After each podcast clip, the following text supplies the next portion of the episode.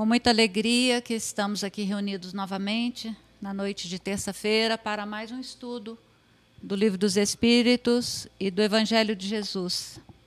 Damos boas-vindas a todos aqui do salão, a todos do chat, que possamos ter uma noite de estudo maravilhosa, comemorando o nascimento do Cristo nesse mês, lembrando dele a todo momento e que essas lições de hoje possam contribuir para o nosso crescimento, para a nossa evolução, que nós possamos pegar cada palavra, cada texto que for lido e transformá-lo em luz para o nosso caminhar. Vamos agradecer ao Mestre Jesus nesse momento, a Deus, nosso Pai, a Maria Santíssima, nossa Mãe querida a oportunidade de estarmos nessa casa de luz, de caridade, de fraternidade, para mais um estudo, um aprendizado, além da doutrina espírita, que possamos ser abençoados com as palavras, com os textos aqui lidos e produzidos, que possamos fazer deles luz do nosso caminhar e que possamos, Mestre Jesus, contar com tua presença e a presença de tua mãe, Maria Santíssima, conosco e em nossos lares, protegendo a todos aqueles que amamos, que queremos bem e aqueles que estão necessitados. Vamos lembrar de todos nesse momento, pedindo e elevando o nosso pensamento para que todos possam receber também, assim como nós, as boas energias, a fraternidade, a amizade, o abraço amigo, o sorriso cativante que todos nós temos para oferecer para todos. Boa noite a todos e que possamos ter um estudo maravilhoso. Nessa noite vamos trabalhar o Livro dos Espíritos na, na questão 500 a 502, ainda dentro do tópico dos, dos anjos protetores. Vamos pedir ao Carlos Alberto que venha trazer para nós as palavras de Allan Kardec, o estudo maravilhoso dessa noite e que possamos compartilhar e participar também, se for necessário. Muito obrigada e bom estudo para todos.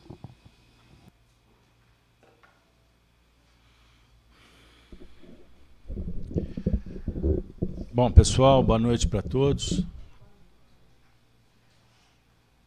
Que Jesus nos abençoe. Mais um momento de reflexão, é uma alegria recebê-los novamente na casa de Kardec. Grupo fundado no dia 1 de abril de 2008. Estamos caminhando aí para comemorar mais um aniversário. Bom demais, né? Bacana. É sempre muito bom recordar a história, os amigos que aqui vi viveram conosco, alguns já desencarnaram, vocês que estão aqui conosco semanalmente, os amigos dos, que nos acompanham de casa, essa família que vai criando esses laços benditos, não é isso? A FIAC, que tem é, essa parceria com a Rede Amigo Espírita, que nós endereçamos um abraço fraterno, amigo, agradecido ao nosso parceiro, né, o Zé Aparecido, e também o nosso canal Gênesis, que estamos completando aí a marca de 3 mil vídeos, fruto de um trabalho longo prazo. Confere aqui para mim na parede. Trabalho doutrinário, trabalho evangélico, estudo da mediunidade, entrevistas. Então, nós estamos, nesse momento, vivendo um instante muito favorável, muito auspicioso. E compartilhamos isso com vocês com o intuito de incentivá-los a continuar caminhando conosco. Então, o pessoal de casa que nos acompanha no YouTube, tanto na rede quanto no canal Gênesis, a gente pede aquela colaboração de, de dar um, eu estou falando sobre os três C, três Cs, né?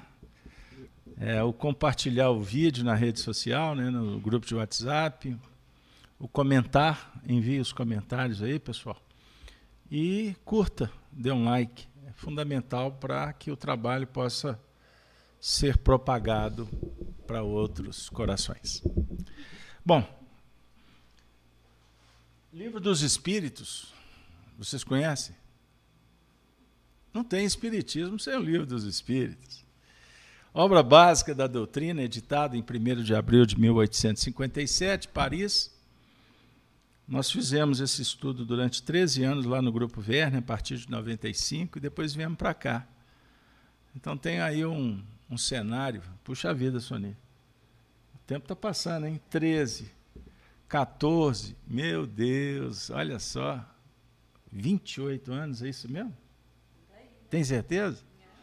Será que já está na hora de pegar a nave, hein, Ana? A Ana apareceu, a Ana reencarnou, olha aí, que alegria. Será que está na hora de ir embora, Ana? O que, que você acha? Não, melhor não, né? Tem muito, tem muito hospital para a gente limpar, cuidar, tem muita escola para trabalhar, né? Sim, vamos trabalhar por um mundo melhor. Bom, tirando a brincadeira, já chegamos, estamos na segunda parte do livro, capítulo 9, intervenção dos espíritos no mundo corporal, nós estamos tratando do assunto anjos da guarda, espíritos protetores. Semana passada nós trabalhamos a questão 499. O espírito protetor está constantemente com seu protegido? Não haverá alguma circunstância em que, sem abandoná-lo, ele o perca de vista? Então, nós temos discutido ao longo dos últimos encontros a presença dos nossos guias espirituais. A doutrina espírita nos oferece uma, uma teoria extraordinária em torno do assunto. Todos possuímos um mentor que nos acompanha. Antes de começar a reencarnação, durante a gestação, Desde o primeiro momento da concepção, olha lá que festa, o mentor acompanhando. Desde o momento da concepção. Acompanha a gestação, ajuda a mamãe, dá uma força para o papai. Vamos fazer prece em casa para que o ambiente. Nascimento, e todos aqui possuímos um coordenador espiritual que nos acompanha até os sete anos de idade. Figuradamente. Não necessariamente é o seu guia. Porque até os sete anos nós não temos autonomia na produção das hemácias. Sabia disso, Ana? Vide o livro Missionários da Luz. Se vocês não concordam, por favor, hashtag não concordo, André Luiz, e converse com ele. Olha que cuidado que os espíritos têm para conosco. Infância, juventude, madureza, envelhecimento, o processo da desencarnação, ele está conosco. E eu gosto, quando falo do anjo guardião, lembrar Jesus quando prometeu: Não vos deixarei órfãos. Tem um representante. Beleza? A questão é que a gente não reconhece. A gente não favorece a atuação dele. E aí nós estamos estudando que conforme as nossas escolhas nós podemos ajudá-lo ajudando-nos. A gente ajuda ele, ele não tem uma missão. Então quando você cuida da sua tarefa, você está favorecendo, facilitando a tarefa do seu guia espiritual. Então, nós estamos discutindo já há um bom tempo sobre o tema.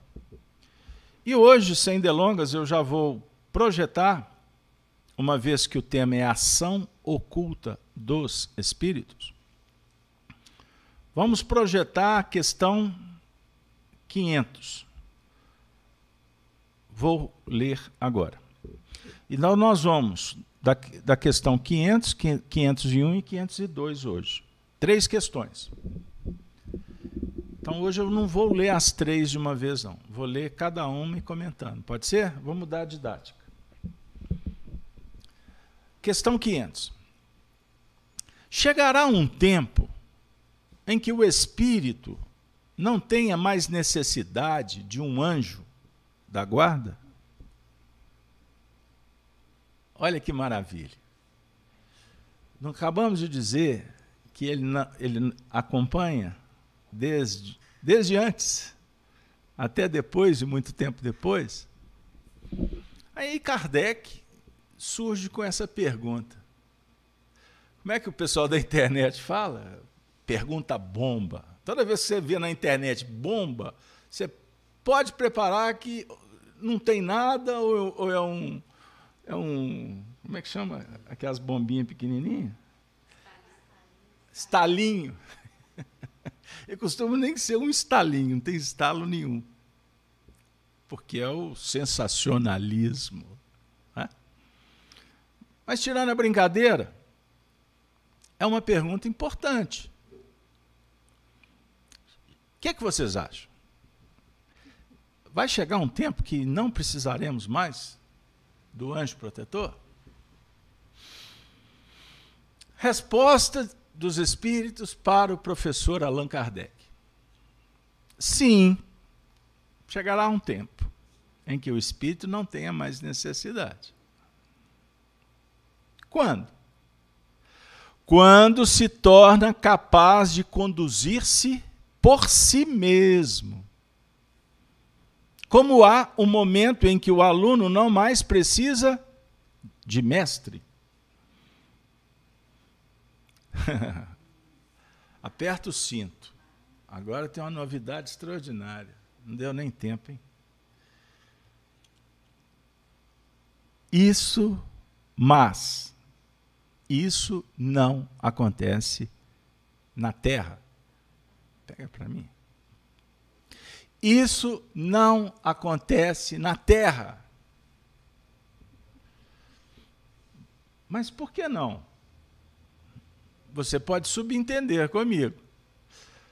Qual é a condição evolutiva do planeta Terra? O Espiritismo nos oferece essa reflexão. É um mundo de provas e expiações. O que caracteriza o mundo de prova e expiação? Uma luta permanente para evoluir já que eu usei a expressão batalha, é de batalha de, que se vence a vida, não tem uma música assim? Batalhas pressupõem desafios muito sérios, intensos, radicais. Porque na Terra nós vivemos, filosoficamente, um mundo de contradições. É o chamado mundo dual. Noite, dia, homem, mulher, é dual. Aí agora eu vou falar para a turma da poesia. Vou trazer para vocês uma reflexão de conceito de beleza. O que é beleza? É a arte de harmonizar o contraste. Sensacional, né? Isso aqui é belo você pegar o preto e o branco e harmonizar para que seja uma peça que represente um equilíbrio. Muito bem. Beleza é equilíbrio.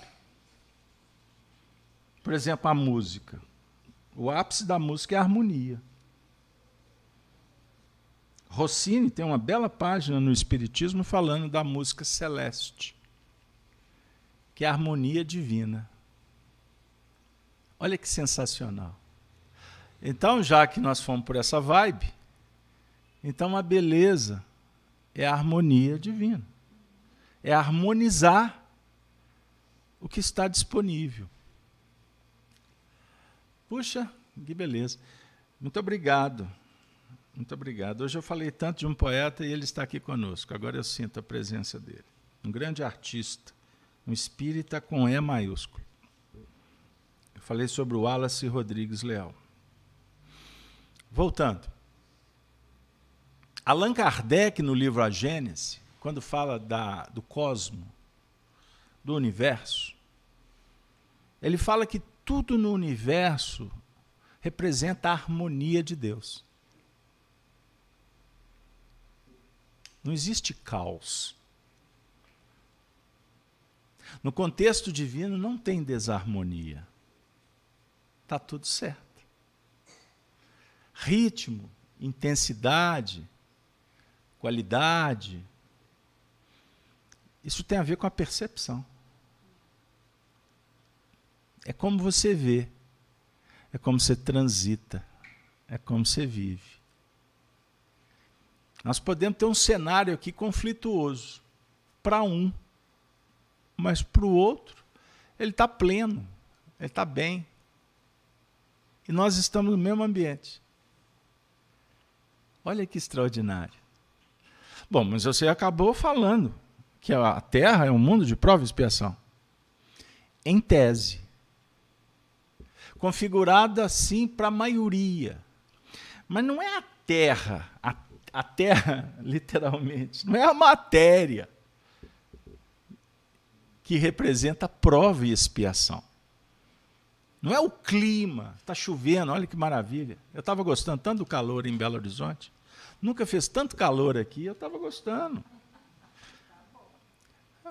Se eu não gostar, vai alterar o placar? Agora estou gostando da chuva. Eu não tenho controle, Ana, sobre o clima. Eu não tenho controle sobre a gravidade. Eu tenho controle sobre a minha mente. E conforme eu controlo, eu faço um investimento, eu dinamizo, eu faço uma série de questões aqui. Isso pode concorrer para a unidade divina, para a perfeição, para a harmonia ou não. Então eu faço uma escolha. Conforme a minha escolha, em tese, eu gero uma desarmonia universal. Ah, você acabou de falar que não tem controle sobre a gravidade. É verdade, você é uma, uma gotícula, um grãozinho, um grãozinho de areia numa terra infinita. Então você pode estar em harmonia com a lei divina ou não. Mas a sua desarmonia não desarmoniza a harmonia divina, porque senão Deus não seria Deus e suas leis não seriam perfeitas. Então, quando falam para vocês por aí que o homem está fazendo um monte de coisa aí, complicando um monte de coisa aí, cuidado com o engodo Cuidado com a narrativa, porque ela costuma manipular bilhões de pessoas. Vocês acham que Deus, que é perfeito, que é justo, ele colocaria uma arma na mão de uma criança? Pensa comigo. O homem põe. Se você deixa um bisturi sobre a mesa, um médico faz uma incisão, faz uma, um corte adequado. Uma criança pode provocar um acidente. Um assassino pode tirar a vida. Não é assim? Agora, isto é necessário que entendamos. Não afeta a harmonia cósmica. Porque senão Deus concederia privilégios, poder, como um pai que coloca a chave de um carro na mão de um menino de seis anos de idade. Deus não faz isso. Então nós temos a liberdade de escolher. Só que não esqueçamos que a liberdade que temos, ela é limitada, ela é definida conforme o grau de conhecimento e moralidade dos homens. Eu estava assistindo esse final de semana o filme Oppenheim, aquela história que conta os cientistas que desenvolveram a, arma atômica, vamos falar assim. Ficamos refletindo sobre como o homem é motivado para acionar a sua inteligência. E é lógico, um espírito que chega naquele nível de um físico, como os mais famosos do mundo, próximos do Einstein e etc., são espíritos extremamente inteligentes que já se capacitaram muito acima da média. E quando recebem a oportunidade da reencarnação, Deus vos impõe a reencarnação com o fim de vos fazer progredir. Lembram da 132, livro dos Espíritos?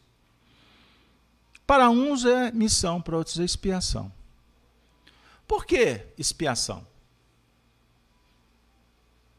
Expiação é a oportunidade de reparar um dano, de ajustar o que está desajustado. E a expiação, ela geralmente se caracteriza por muita dor. Porque fomos livres para escolher e responsáveis deveremos ser para colher o ônus. Diferente da prova, quando você responde uma boa prova. Você estudou, vem o teste, você passa pelo teste com uma boa nota. Você vai ter o bônus. O bônus. Qual bônus? a realização pessoal de ter feito uma boa prova. Ah, você achou que era a conquista do emprego? Não, não. Graduação, né? superação, inserção. Não, eu não estou falando da consequência externa. Isso para nós não tem valia. Embora no mundo dos homens seja importante. Pô, conquistei. Cheguei lá batalhei num concurso, sei lá, o que, que vocês queiram. Ajustar aí dentro do contexto. É muito bom. Mas o que é mais importante? Eu falava para minha princesinha lá de casa, maior que o pai, hein? Mas a gente vai envelhecendo, diminui também, não tem uma história assim? Eu falei para minha para minha filha várias vezes, ela fez agora o esses testes aí, que eu não sei nem se eu devo falar o nome, né? Porque muda tanto. E não, e não avalia inteligência, sob o ponto de vista profundo. Não. Porque inteligência eu posso dialogar com vocês em vários níveis. Por exemplo, inteligência emocional. Eu posso ter uma inteligência racional, a inteligência memorial, Inventei aqui agora. Você pode raciocinar bem, mas ter dificuldade com a memória. Então, se eu tenho facilidade com a memória, eu estou desenvolvendo uma inteligência da memória. E eu, quando eu uso a expressão inteligência, eu tento trabalhar a ideia de capacidade de fazer conexão, juntar os dados e dar aplicação para eles.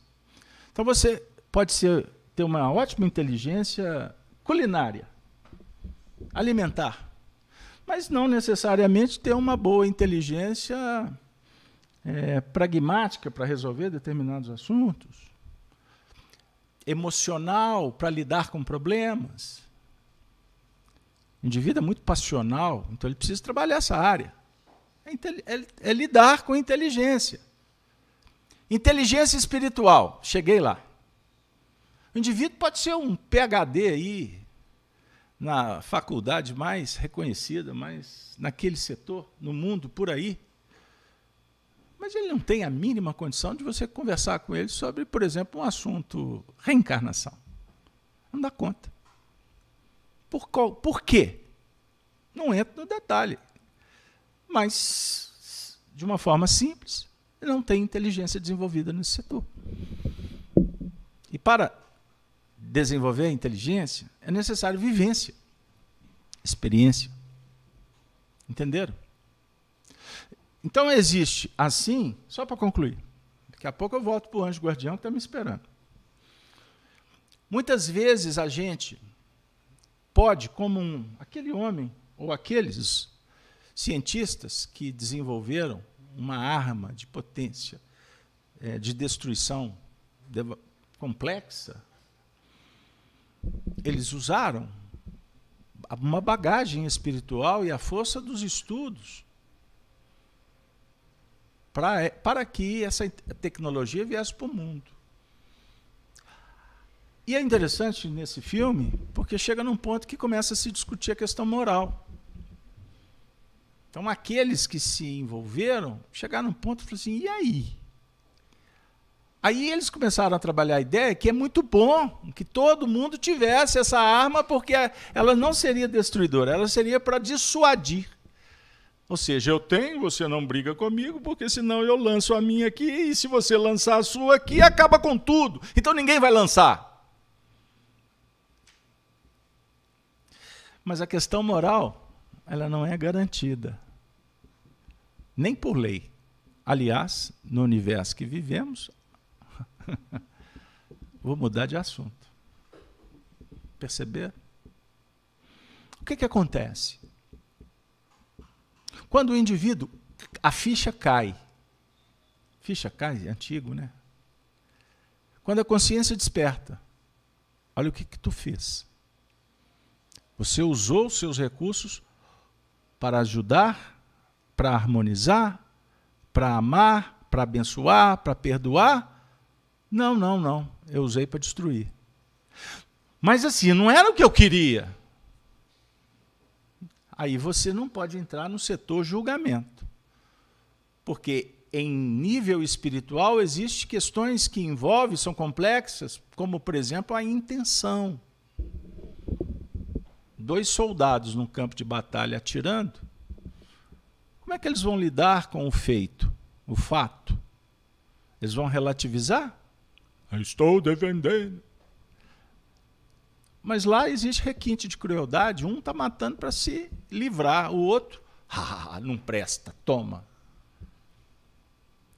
Como que isso repercute na intimidade do sujeito? Não dá para comparar 2, 3, 10 bilhões, porque cada um tem um histórico. Existem pessoas hoje que, se dirigindo um veículo, atropelar uma pomba. Acontece essa história, hein? Meu Deus. Sete anos e meio no umbral, atropelei uma pomba. O outro não, não vou contribuir mais com a evolução dos insetos, deixa eles fazerem o que quiserem. Não quero me comprometer com a causa da harmonia cósmica. Mas tem muita gente por aí que não está nem aí. O indivíduo assina um decreto para encarcerar um, uma pessoa que é justa, uma pessoa que não fez nada.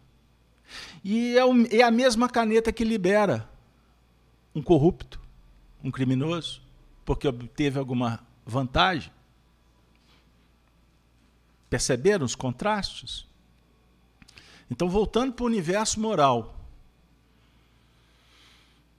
Esse assunto que Allan Kardec levanta, quando a gente lê o livro dos Espíritos assim, a toque de caixa, costuma ser uma questão tão simples, né? Chegará um tempo em que o espírito não tenha mais necessidade do anjo da guarda? Sim, mas não vai ser aqui na Terra. Por quê? Porque aqui na Terra, o aluno precisa do mestre. Pois nós temos, reconhecidamente, eu acredito que não sejam vocês, mas eu e uma boa parte, estamos constatando que temos cometido erros grotescos. Por isso, filosoficamente, eu costumo dizer que o homem é o único animal que tropeça na mesma pedra. Então Deus vai nos punir? Porque eu estou afetando a vida da natureza. Aliás, os religiosos agora estão querendo tirar Jesus do contexto e colocar no lugar Gaia. Tira Jesus. Vamos agora falar da natureza. E se o homem destrói a natureza, destrua o homem! É o que eles estão contando para vocês aí o tempo todo. As religiões não querem Jesus mais. Agora eles querem uma religião única, já viram falar isso? Em que o foco é o homem e não mais a divindade. O chamado movimento humanista. Os discursos são tão convincentes que quando você assusta, você está caindo no novelo. E está havendo, na verdade, uma inversão de valores em todos os setores. Prestem atenção em todos os setores. Então, em função de erros e acertos, significa que ainda a Terra é um hospital escola. Em determinados momentos a gente vai para o parque, vamos para o circo, vamos assistir o show do Paul McCartney, Sir Paul McCartney. Mas tem outros que preferem mas tem outros que preferem cada um com seu gosto. Mas são movimentos que demonstram a condição espiritual de cada um, porque a sua preferência, o seu o costume, o princípio, está dizendo qual o caminho que o indivíduo prefere seguir. E Deus, essa parte que é extraordinária, porque consola e modifica a maneira de interpretar. Porque as leis são as mesmas, tá? A interpretação é que vai mudando conforme a evolução do indivíduo. Segunda-feira nós estávamos estudando Isaías. Eu contei para você, não foi? Eu sentei na mesa, o indivíduo estava fazendo um comentário. Eu olhava para ele não entendia nada do que ele estava falando. Eu vi que ele estava babuciando alguma coisa. Meu amigo aqui da reunião. Aí eu olhei para a mesa, um texto aberto. Como agora. Eu pedi a Sônia, abre para mim o capítulo 6 de João. E ela começou a procurar, eu pedi para. Comecei a reunião, acabei não escolhendo o texto. Agora eu olho para o texto, não está no capítulo 6 de João, está no capítulo 14 de João. E eu sei que foram os espíritos que colocaram aqui, porque eu não trabalho sozinho. Jesus perguntou para os discípulos, capítulo 13, eu vou voltar. Tu darás a tua vida por mim? Na verdade, Pedro, na verdade te digo: não cantará o galo enquanto me não tiveres negado três vezes. Ele conversava com um dos discípulos mais próximos dele. E Pedro prometeu dar a vida por ele. E Jesus faz uma profecia: não cantará o galo até que você me negue três vezes. Como assim, Senhor? Eu te amo. Você vai me negar. Porque você ainda não está pronto. Um dia você vai confirmar, você vai dar a vida por mim, mas ainda não. Significa o quê? Que Pedro estava abandonado? Não. O mestre estava ali. Pedro não tinha um mentor espiritual? Tinha. Como você tem. E quando nós negamos, significa que o, o mentor vai nos abandonar? Não. Porque senão ele não seria guia. Porque o guia sabe que o aluno, incipiente, tropeça, vai, volta, faz parte. Somos seres humanos. Aqui corre veia, é, sangue na veia. Você vai sofrer, você vai ter dor, você vai ter decepção, porque você gosta da ilusão e só tem desilusão quem se iludiu. Não é quem deixou-se ser iludido, é quem se iludiu. Mas ele mentiu para mim. Você é o responsável. Pegar? Porque a mentira, a mentira, ela provém da boca do mentiroso. Você pode se dizer verdadeiro? Você é 100% transparente? Não existe nenhum uma manchinha, nenhum pensamento assim que não possa ser compartilhado. Quem mente, mente para si mesmo. Lembram quando Judas sentou com Jesus, se alimentava com os discípulos e Jesus disse que no meio deles um, estava no meio deles um que iria traí-lo? Judas ouviu isso da boca de Jesus e ele estava tramando. Ele estava se reunindo com os juízes. Naquela época também com os religiosos. Também eles faziam isso. Como fazem? Como vão fazer? Porque nós estamos numa escola. E vez por outra, o diretor percebe que existe um desvio dentro da sala. Porque a escola por excelência não é bagunçada, aluno não fica atendendo o celular e desrespeitando o professor.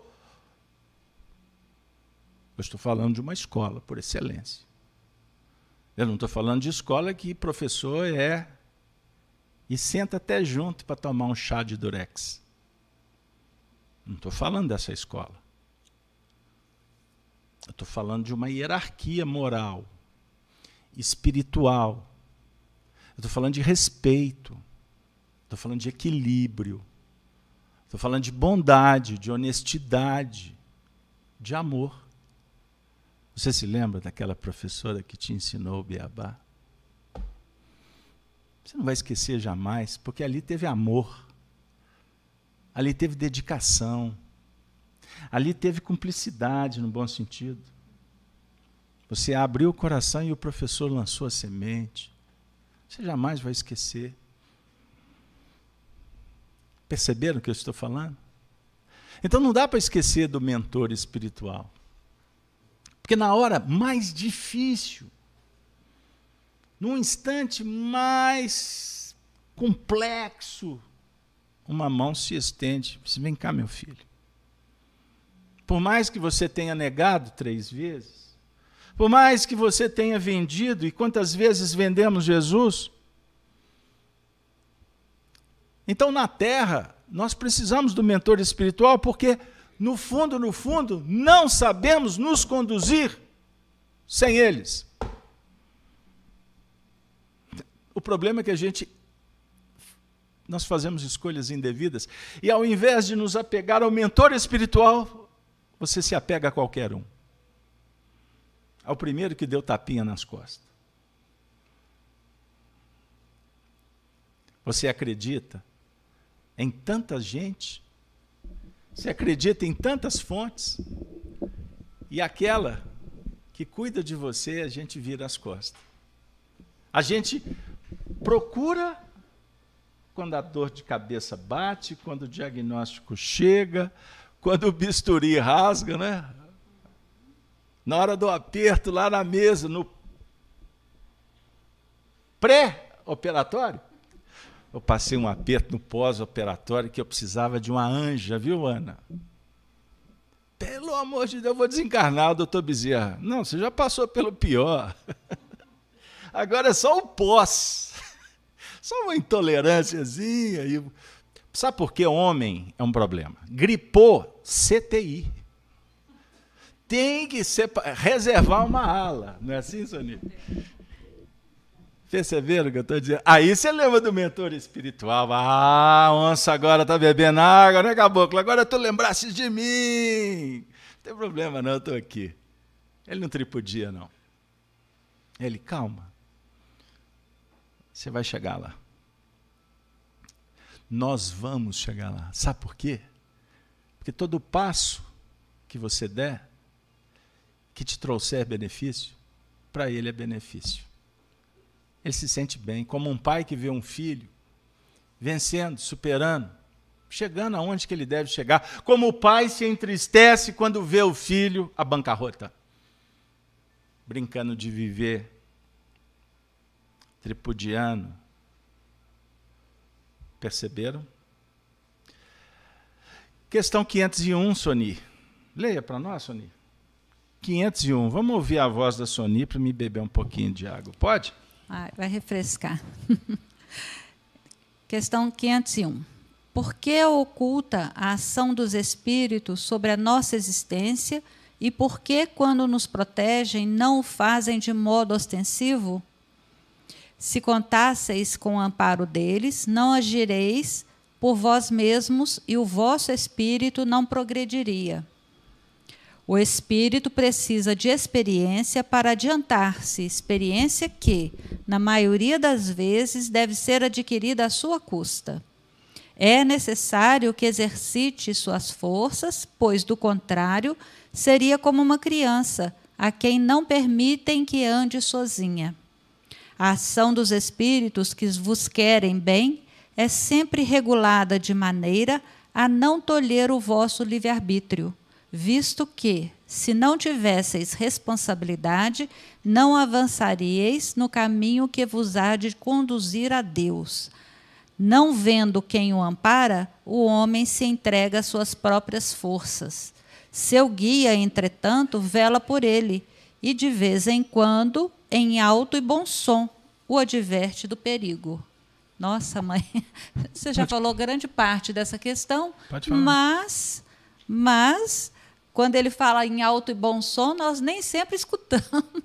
Eu falei, me tomei para mim, né? Porque coitadinho meu deve gritar o tempo todo. Mas a gente vai levando a vida, fazendo o melhor possível. E o interessante aqui é o afastar do caminho, né? Se a gente não o escuta, a gente afasta do caminho de Deus. Muito bem. Então, mas vamos, vamos, vamos dar uma espremidinha ainda. Se contasseis com o amparo deles, não agiríeis por vós mesmos e o vosso espírito não progrediria. Essa frase diz tudo. Seria o mesmo que alguém fosse pescar para você. Não é cômodo? E dentro de um cenário egóico, existem estudos que são muito práticos a definir o seguinte: quando você oferece um benefício para um necessitado, dentro de casa, onde for, o indivíduo está realmente precisando. E essa atitude favorece um bem-estar verdadeiro, sincero, autêntico. Surge um movimento virtuoso chamado gratidão, que pode ser manifesto ou não, não importa.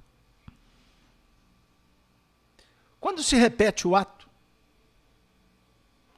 o indivíduo que é beneficiado nem sempre entra no mesmo circuito virtuoso que promove a gratidão. É como se, ó, oh, legal de novo. Quando vem a terceira vez, pode o indivíduo, conforme o seu grau evolutivo, entrar nas raias da indiferença. Mas a necessidade continua. Ah, ah, põe aí. Sim, isso é tudo figurado, tá bom, gente? Na sequência, na quarta, na quinta vez, ele continua necessitado. Faz de conta que o indivíduo que promovia a beneficência, a benevolência, a indulgência, o perdão, o que for, se ausente por algum motivo. isso incomoda. E numa outra situação pode causar uma indignação. E dentro de uma dinâmica progressiva, daqui a pouco começa a usar dos expedientes da cobrança. Por que, que você não fez? E isso pode desaguar no âmbito da violência psicológica, física, econômica, o que seja. Daqui a pouco, não há mais diálogo. Ruptura completa. Percebam bem. Por isso,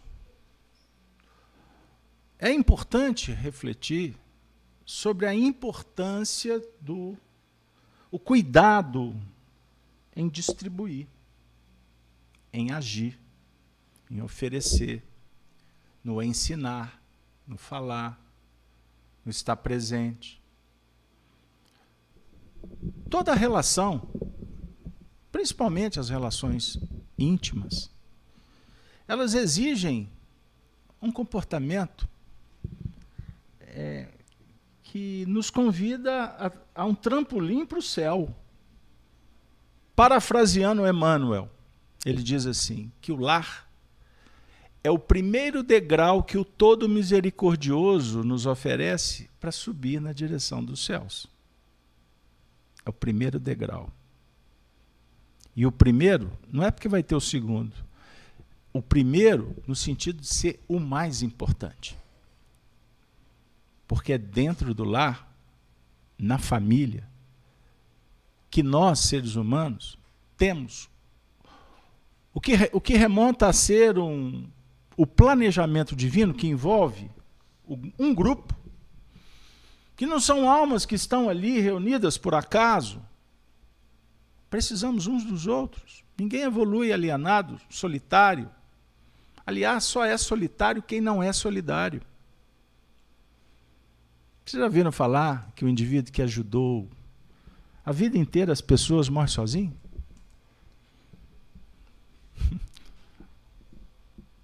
Ele pode até fisicamente estar sozinho, mas ele está acompanhado por uma multidão de almas agradecidas. Porque quem ajuda, a vida ajuda.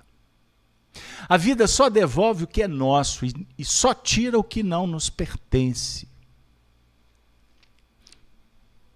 Como é que a sociedade materialista fala para você se comportar? Você assiste programas por aí, naquela caixinha colorida, um seriado X né, no stream tal, na mídia, no cinema, na rádio. Você assiste aí programas que incentivam as pessoas a serem voluntárias num hospital? A ir para um asilo um dia por semana? participar de uma clínica de recuperação, ajudando pessoas que você nunca viu? O mundo materialista fala isso para vocês? Não, o mundo materialista quer que você diverte. É o diversionismo. Porque quanto mais distraído, e esse cara aqui, ó, esse membro agora atual do seu extensão do seu braço, é um fulcro que irradia dispersão na sua mente o tempo todo. Aí quando você vai ver o seu dia, não tem um quê de produtividade. E olha que você está discutindo todos os assuntos e não sabendo nada, com todo respeito.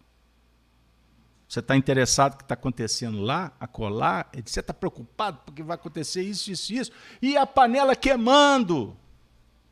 Meu filho, com fome, ou sendo copitado, copulado por um game dentro de um quarto por anos e anos em redes sociais, num ambiente erótico, pornográfico, e você acha que está tudo bem dentro de casa?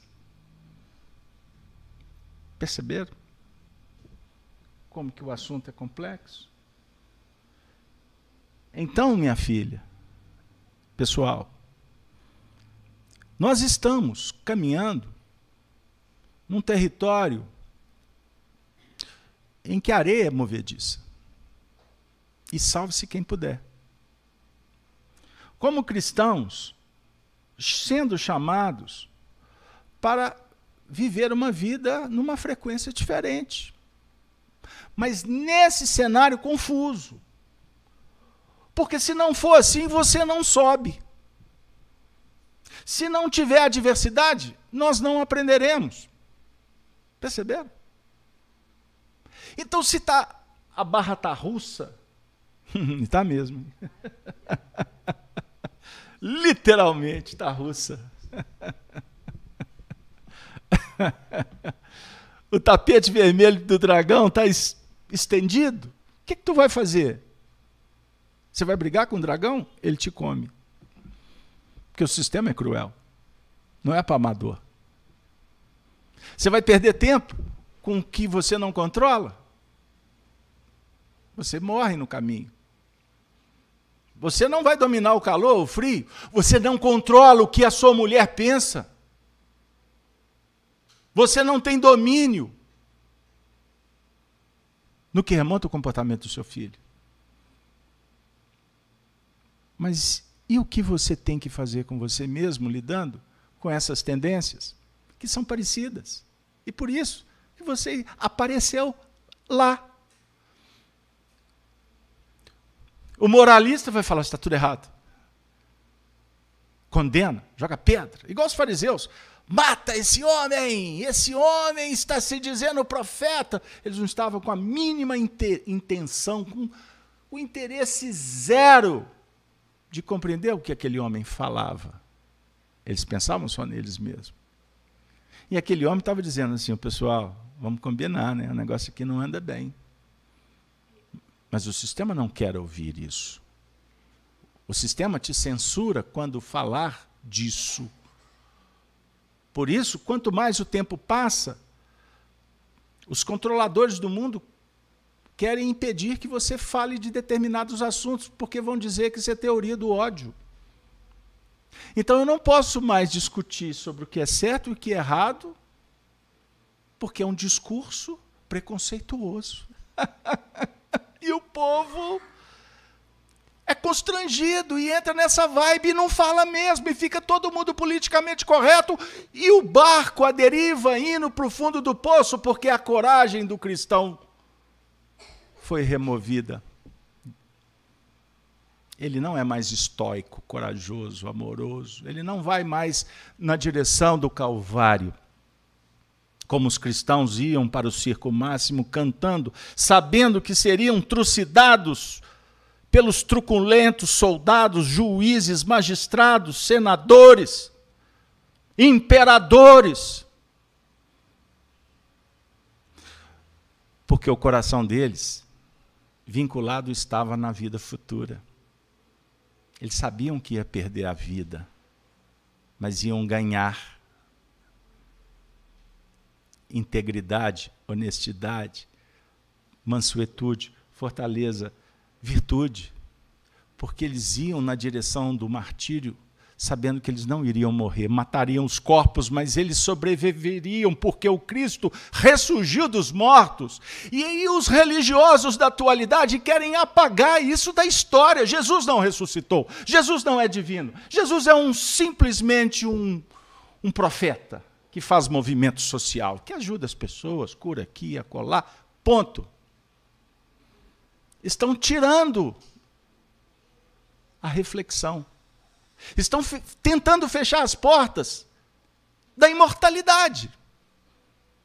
E eles vão esbarrar com uma verdade inconteste. Jesus é o campeão do túmulo vazio. Eles mataram seu corpo, mas a sua ideia vem para o nosso coração nos salvar. A imortalidade. O ente querido que despediu de você quando acenou um adeus no cemitério, com Jesus você vai poder reencontrá-lo. A doença diagnosticada que pode estar trazendo para você uma sensação de finitude, de encerramento de ciclo, ela não é mais poderosa do que a verdade que você vai ressurgir para além de um túmulo bestial. Cruel para o materialista, porque o túmulo acaba com o seu privilégio.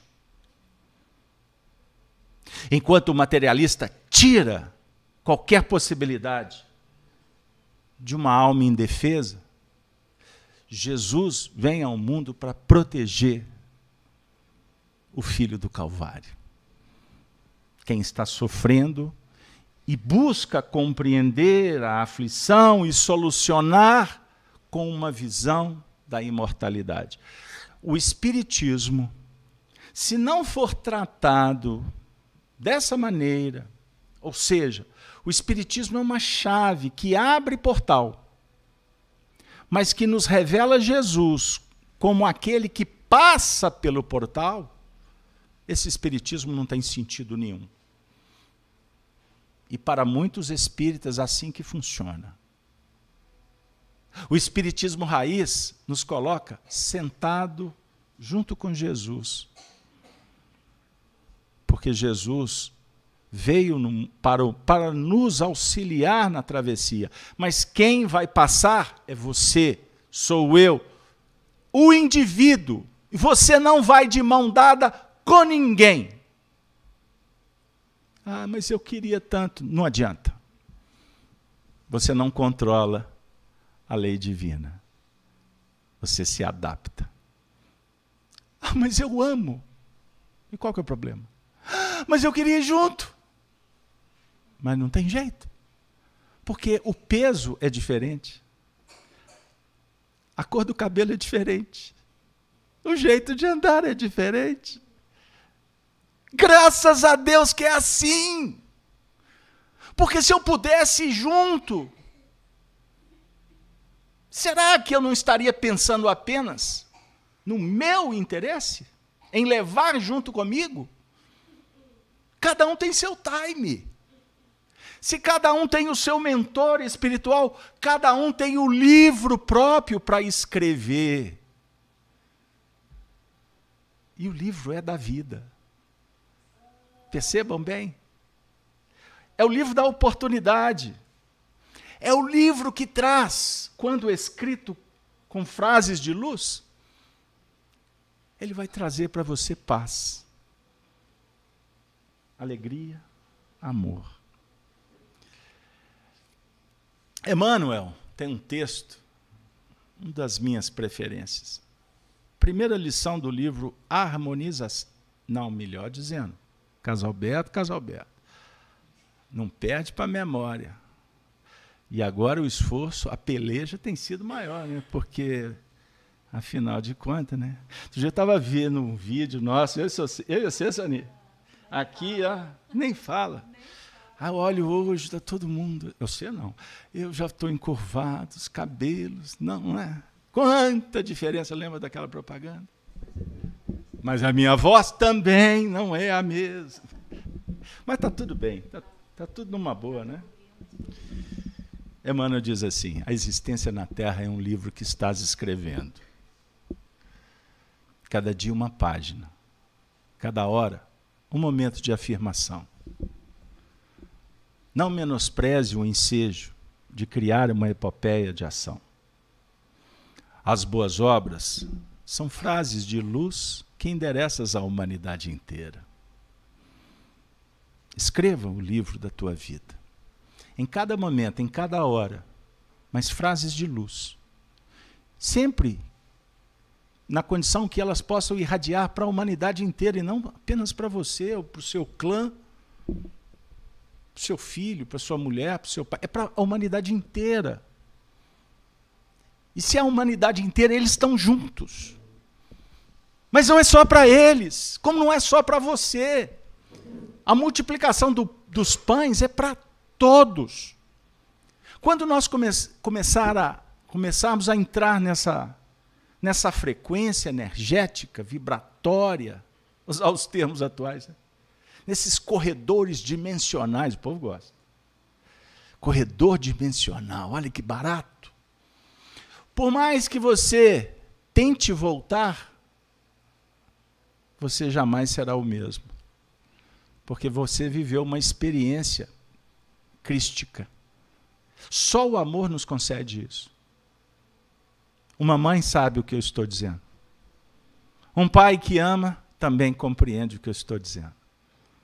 Um casal apaixonado sente o que eu estou dizendo. Um filho expectante sabe do que eu estou falando.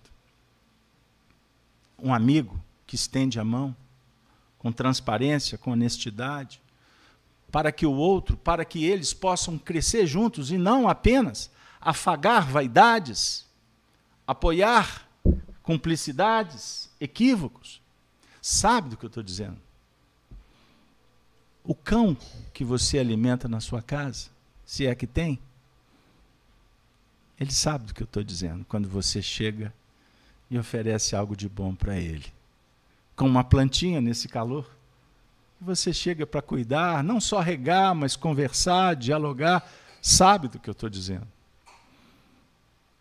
O seu mentor espiritual sabe do que eu estou dizendo, porque ele sente o que está emanando do seu coração agora. Porque nós reunidos aqui agora, estamos na condição de filhos que agradecem tantos benefícios.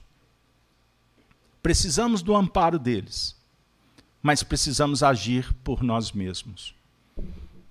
Conforme o texto afirmou, para progredirmos. Precisamos da experiência para adiantar. E cada experiência tem o seu preço e muitas vezes é alto. Assim, minha amiga, meu amigo, é necessário exercitar forças, pois o contrário, seremos como crianças que não permitem que os pais ajudem, querem andar sozinha, mas não sabe o que existe do outro lado da rua. A ação dos espíritos superiores que nos querem bem é sempre regulada, adequada, de maneira a não tolher o livre-arbítrio. Mas eles fazem isso de uma forma muito sutil, para que a gente tenha uma certa sensação que estamos caminhando sozinho. E aí que está o diferencial. E por isso eles são silenciosos. Eles não se revelam. Você sabe o nome? Não sabe. A maioria não. O Chico Xavier sabia. Por qual razão? Era uma tarefa específica. Emmanuel Allan Kardec foi informado que quem era o mentor espiritual da tarefa que ele foi autorizado pelo Altíssimo foi o próprio Jesus de Nazaré. Mas antes que ele soubesse, Jesus disse para ele: O que te importa saber o meu nome? Me chame. A verdade. Isso é extraordinário, porque o mentor espiritual representa a verdade, não tem sofisma, não tem duas palavras. Mas é uma verdade bondosa, amorosa. Então, não adianta, não tem importância, não tem valia saber quem ele é. Se é, uma, se é uma mentora, se é um mentor, se chama João, José, Maria, não importa. Não importa. É a certeza que Ele te ampara, que não nos entrega as próprias forças, que vela por nós, por nós. E graças a Deus nos adverte. Alto e bom som quando estamos pertinho do perigo. Mas ele não impede que você coloque o pé na direção do precipício porque aí se torna escolha. Ele representa a escola, mas ele também alerta que existe o cárcere, que existe o hospital. Se vamos optar em permanecer na escola ou ir para a oficina do trabalho, ele vai estar conosco. Da mesma sorte, ele também vai conosco para o cárcere, para chorar as nossas dores. Ele pode ir para o hospital, para tentar nos incentivar a robustecer a fé e superar a doença. O certo é que ele é o amigo. E o amigo verdadeiro nunca deixa o amigo seguir sozinho. E aí eu vou brincar com os mineiros, parafraseando na poesia que amigo é coisa realmente para se guardar do lado esquerdo do peito. Valorize. Valorize. E também diz um, um desses poetas do mundo que amigo você não escolhe, são eles que nos escolhem. E nem sempre a gente se dá conta que eles estão conosco. E eu, na minha humilde condição, costumo dizer que o amigo é aquele que se faz presente nas horas ruins. Porque nas horas boas, a maioria que se apresenta como amigo, num instante da dor, eles podem ter outras coisas para fazerem. E aí nós vamos chegar na condição de procurá-los, não vamos encontrá-los. Mas alguém sentado no canto da sala vai estar olhando para você dizendo: se precisar, eu estou aqui. Eu sou o seu guia espiritual. Eis o tema de hoje: a ação oculta dos espíritos. E no caso, ação oculta bondosa do nosso guia espiritual. Que Maria Santíssima nos envolva, abençoe as famílias aqui representadas, que o Senhor Jesus possa cada vez mais se fazer presente em nossas vidas. Hoje é dia 12 do 12. Informo que na próxima semana nós vamos ter a última sessão do ano vamos interromper, como fazemos todos os anos, porque Jesus falou que meu pai trabalha até agora e ele trabalha também, mas os trabalhadores da FIAC nem sempre trabalham também, porque eles tiram férias, né? Mas merece, merecem, são férias, férias que representam muito trabalho ao longo do ano. Brincadeiras à parte, então dia 19 nós interrompemos, Chegamos no final do ano, vamos refletir, vamos descansar e vamos retornar às atividades na segunda quinzena, a primeira terça-feira da segunda quinzena do ano de 2024. Então, aqueles que não vierem na próxima semana podem assistir em casa pela transmissão, mas quem puder, vamos, vamos vir aqui no, na próxima terça-feira para a gente fazer as despedidas e as celebrações espirituais, né, Dora? Porque a celebração é, é fluídica, não é? Muito magnetismo, é uma festa, não engorda o corpo. Né? Brincadeiras à parte, nós vamos então nos despedir desejando um feliz ano novo para todos, porque o espírita respeita, curte também o Natal. Embora para nós espíritas o dia mais importante do ano, que é o Natal, é todo dia. Porque Jesus há de nascer, renascer todos os dias, não pode ser apenas numa data, porque senão nós vamos estar dizendo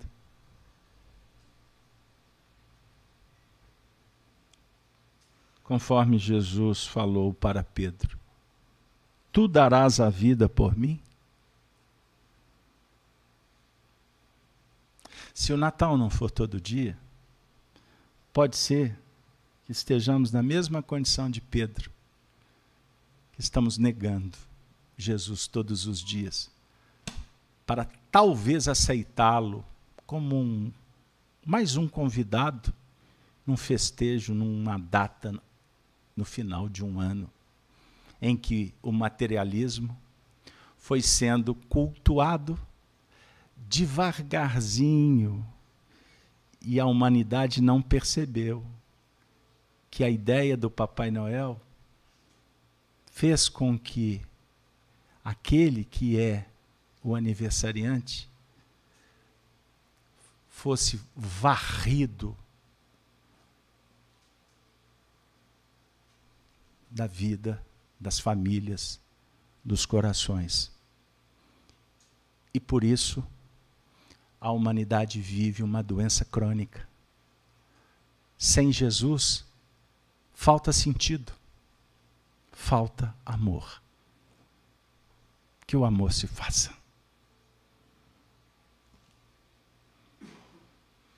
Que estudo maravilhoso, né? É, me, me, fixou muito na memória o tempo todo uma, uma frase que Carlos Alberto disse. Ele falou, dentro da frase, ele falou assim: frases de luz. Então, no momento quando se fala tanto em luz, que é o mês de dezembro, a gente emanar frases de luz para todos aqueles que cruzam os nossos caminhos é uma dádiva. Que possamos ter a consciência disso e o maior presente que a gente pode dar nesse Natal para todos que cruzam o nosso caminho são frases de luz. E aí, lembrando de Jesus, vamos agradecer a Ele a oportunidade de estarmos aqui nessa noite recebendo as luzes do plano mais alto, as bênçãos dos espíritos que protegem a nossa casa, que nos protegem, essa comunhão maravilhosa entre o plano físico e o plano espiritual que possamos voltar aos nossos lares com os corações em paz, alegres e confiantes, que possamos fazer das palavras de hoje luz para o nosso caminhar. E agradecendo a todos a presença, tanto no chat quanto aqui na FEAC, e que possamos aproveitar também, terça-feira que vem, possamos vir, que é a última reunião do ano. Carlos Alberto disse que nós vamos entrar de férias, mas o bom espírito não, não, espírita não tem férias a gente vai descansar o corpo. A gente vai descansar, o, o, dar um descansinho para o carro, para a condução, mas a gente vai estar ligado mentalmente em todos vocês, todos nós. Estamos, somos uma família única. A gente tem o costume de brincar que é a família feaquiana. E quando ela se forma, esse elo, esse vínculo, ele não se desfaz nem nas férias, nem nunca, vai ser para sempre. Então, que possamos todos nós nos abraçarmos, nos alegrarmos com esse fim de ano maravilhoso e com o nascimento do Cristo Jesus, que é aquele que traz a força e a vontade para a nossa caminhada. Muito obrigada a todos, que possamos retornar aos nossos lares em paz, em confiança que Jesus está conosco. Muito obrigada. Boa noite a todos.